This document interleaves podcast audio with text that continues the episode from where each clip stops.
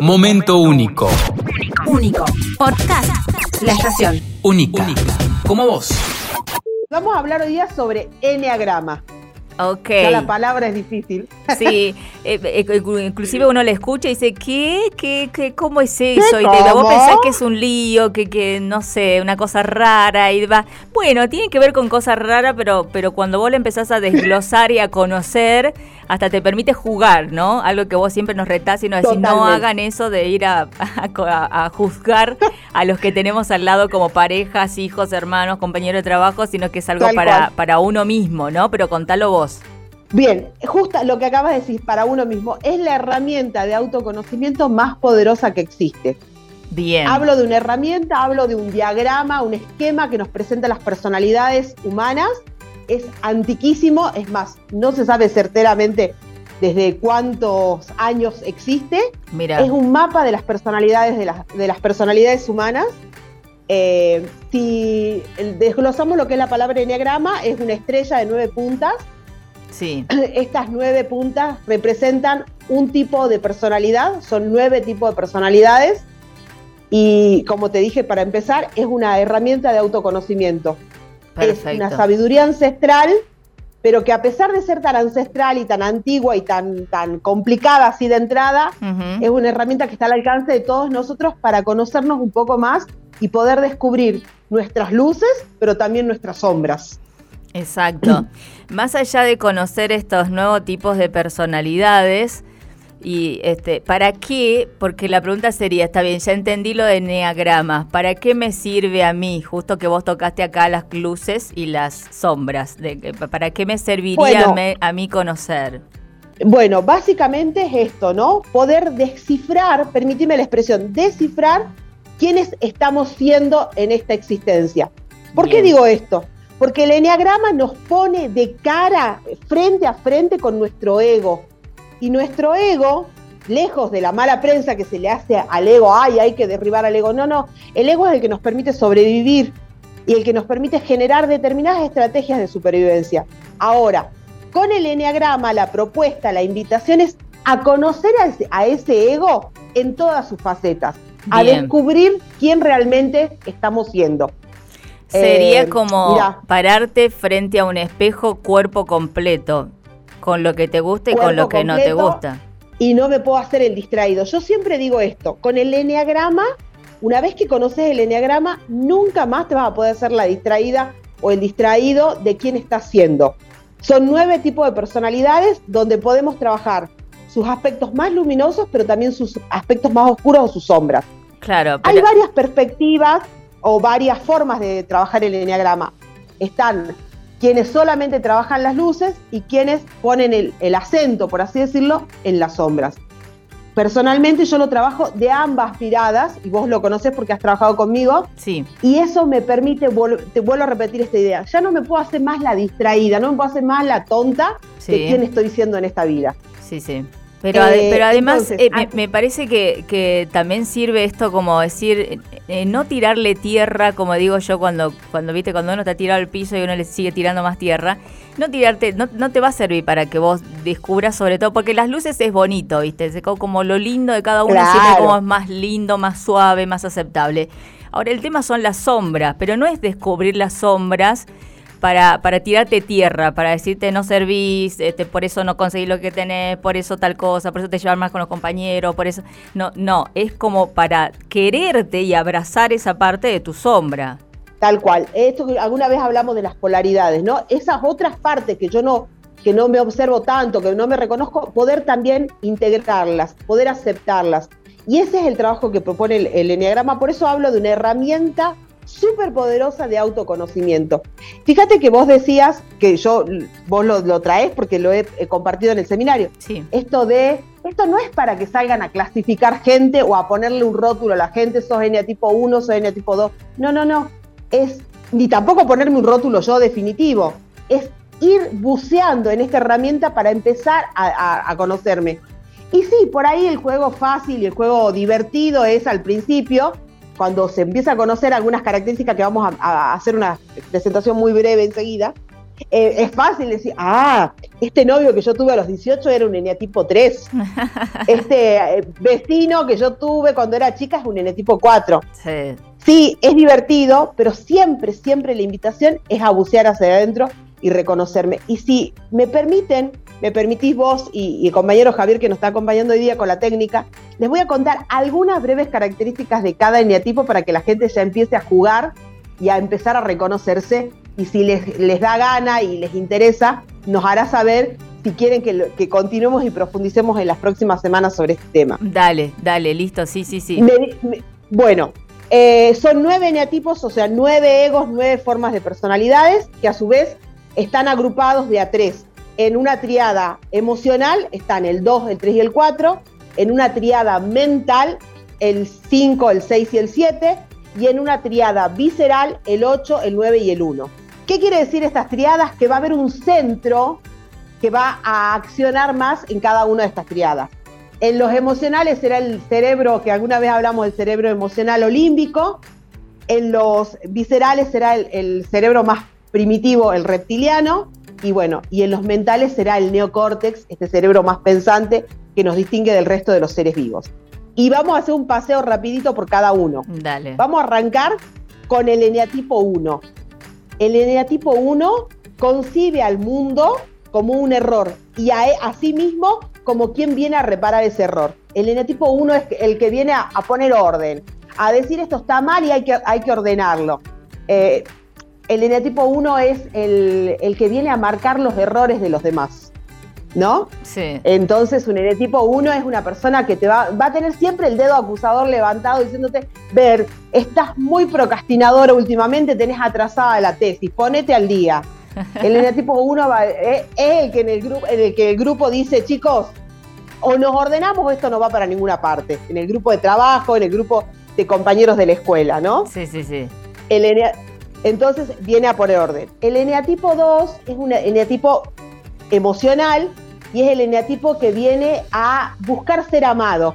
Y para ser amado va a ser ayudador, va a ser dador por, por naturaleza. El eneatipo 2 es el que vos te mudás y es la amiga que va a la casa y te, te envuelve la- las copas con, con papel de diario y te las acomoda en la caja milimétricamente para que no se te rompa ninguna copa. Sí, de que la que te rotula El- las cajas para que sepas, acá vidrio, acá eh, frazadas, acá, tu Acá ropa. vidrio, eh, sí.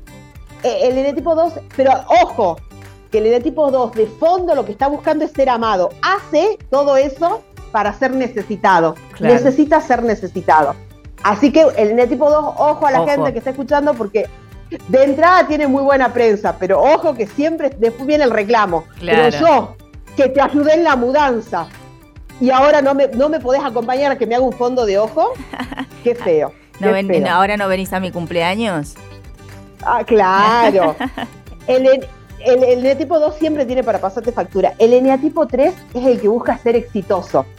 ¿No? El eneatipo. Yo digo que en la en las- el eneatipo 3 es el Instagram. ¿Viste que en el Instagram está todo maravilloso? Ay, Y sí. sale todo muy bonito. Nuestros mejores perfiles. Es el enea- Obvio, el eneatipo 3 es el triunfador. Bien. Necesita ser reconocido por los otros, pero se va a, exager- va a exagerar en necesitar triunfar.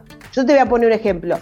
El eneatipo 3, cuando el médico le dice, mire, está con estos valores un poquito mal, le haría muy bien salir a correr, no sale a correr un ratito a la vuelta del Parque San Martín, sino que se hace runner Ah. y tiene que competir. y se va a sacar foto con medalla. Es el, Ese es el eneatipo 3 Tiene que ser el mejor. el mejor. El eneatipo 4 es un eneatipo que es melancólico, muy dramático. La idea del eneatipo 4 es que nadie lo comprende. Ah, Nadie comprende las cosas que le pasan. Es hiperdramático, ¿no? Entonces, eh, es muy poco posible que la gente comprenda. Ojo, no es que no tiene drama. De verdad que va a tener drama el eneatipo 4 porque su vida es un drama constante. Eh, son muy unipersonales, muy exclusivos en sus formas. ¿Y sabes en qué se distingue mucho en el tipo 4? En cómo se visten. Tienen una ropa que solo a ellos les queda y que es como, no es ni hippie ni es glam, pero es como en un punto intermedio, pero que solo a ellos les queda. Y vos le preguntas, no, la verdad es que la conseguí en la feria, pero les queda copadísimo. Bueno, así son en el tipo 4. sí. El eneatipo 5 son mentales. Ya estamos en la triada mental. El eneatipo 5 es muy mental, muy intelectualoide y es el que se especializa en un tema y, y- y ese tema le permite como refugiarse del mundo. El mundo es muy, como dice el tipo 1, el mundo es imperfecto, bueno, para el 5 el, el mundo es muy hostil, es difícil, es peligroso, entonces yo me voy a crear un mundo intelectual y me especializo en algo y estudio y desarrollo. Es como, mira, te lo voy a poner con los Simpsons. ¿Viste en el- los Simpsons el que vende los cómics? No veo los. Simpsons yo. Ay, ay, la gente que nos ayude. Corta la comunicación en este momento la coli, pero no veo los Simpsons. Pero tirá lo que la gente sí bien. sabe. Eh, es así, es un intelectual que se especializa en un tema y se refugia en ese tema. Bien. Eh, yo te voy a poner un ejemplo. Ay, espero que no esté escuchando a mi hermana porque te voy a poner. Mi hermana es un eneatipo 5 y ella, su tema de refugio es la lectura y de la lectura son las, las novelas románticas. Ah. Que hay toda una corriente acá en la Argentina con Florencia Bonelli y otras autoras. Sí, sí. Entonces vos vas a su biblioteca y la tipa tiene libros que compró para leer en algún momento todavía con el plastiquito que te lo venden en el kiosco. Sí, sí. Eh, pero el, el eneatipo, como es mental y se refugia en su mundo, le cuesta mucho la conexión emocional. Entonces, yo digo que el eneatipo 5 es el que la amiga que cuando está llorando te toca con un- una varita así, te dice, ¿ya estás bien? Ah, ¿Se ya. Sí, sí, sí, sí. Sí, se- entendí. Bien. El eneatipo 6 también es mental, pero ¿qué le pasa en, su- en- en esta estructura mental? Siempre está proyectado hacia el futuro, hacia los peores escenarios. El eneatipo 6 es el que cuando comenzó la pandemia en 2020 salió a comprar 25 pape- eh, eh, bolsones de papel higiénico Sí, porque se, porque se vino la pandemia. Bueno, eh, el eneatipo 6 éramos un poco todos en ese momento de la pandemia. Claro. Hay que ir a comprar cosas, eh, comprar para guardar porque no sabes cuándo van a cerrar los supermercados, no va a haber agua mineral. El eneatipo 6 vive en su mente, pero siempre proyectado hacia adelante y generalmente en los peores escenarios. Lo cual igual, si miramos un poquito las luces, lo vuelve un muy buen administrador, un muy buen gestor, porque como prevé todos los escenarios, siempre va a tener una solución para lo que pueda aparecer. bien, perfecto. El eneatipo 7 también vive proyectado, pero el eneatipo 7 vive, vive proyectado en buscar el placer. También vive para adelante, también es mental, pero el eneatipo 7 es hedonista por naturaleza. Entonces, yo siempre lo, lo caracterizo de esta manera. Es el que se está tirando en la tirolesa, pero mientras va en la tirolesa está pensando que cuando llegue a la base donde termina la tirolesa se va a comer un helado de chocolate con dulce de leche. Y mientras come el helado de chocolate con dulce de leche, ya está pensando que esta noche tiene una fiesta, entonces se va a ir a bailar. ¿No? Es el placer por el placer mismo. Ya, sí, Eh, sí. Lo que lo, ojo, vamos a la sombra, lo evade de los compromisos, le cuesta conectar con las cuestiones más difíciles de la vida. Un eneatipo, eh, ene- eneatipo 7 le va a costar hacerse cargo de un tema profundo, de hablar en profundidad, ¿no? Siempre está como evadido en la alegría, Mm. en el placer, ¿no? Sí, sí, sí. El eneatipo 8 es el líder por naturaleza. Es un líder muy visceral, muy este, como flemático, muy de imponerse. eh, le cuesta mucho como negociar. El, el eneatipo 8 es el líder que se impone, pero tiene una cosa muy, muy, es así, durísimo, por así decirlo, pero tiene una cosa muy linda, el eneatipo 8, que es que en su dureza siempre va a buscar a los desprotegidos. Entonces, el eneatipo 8 es el que en el grupo va a salir en defensa de los más tímidos, va a salir en defensa del 4, por ejemplo, ¿no? Ya. Y, y ese, ese temperamento con el que se mueven los hace ver como personas muy duras, muy inaccesibles en muchos casos, pero tienen un corazón enorme y sobre todo lo ponen de manifiesto cuando conectan con estos desvalidos, por así decirlo. Ok. Y el bien. eneatipo 9, que sería como el último, pero también puede ser el primero, desde la perspectiva que lo miremos, el eneatipo 9 dicen los, los conocedores del tema, mis maestros con los que me he ido formando, que es eh, el eneatipo, el ego más sabio. Y, y es muy complejo el 9 para mi punto de vista, ¿no? El eneatipo 9 es el pacifista, es el que va a evitar todo tipo de conflicto. Ah, Voy a poner un ejemplo.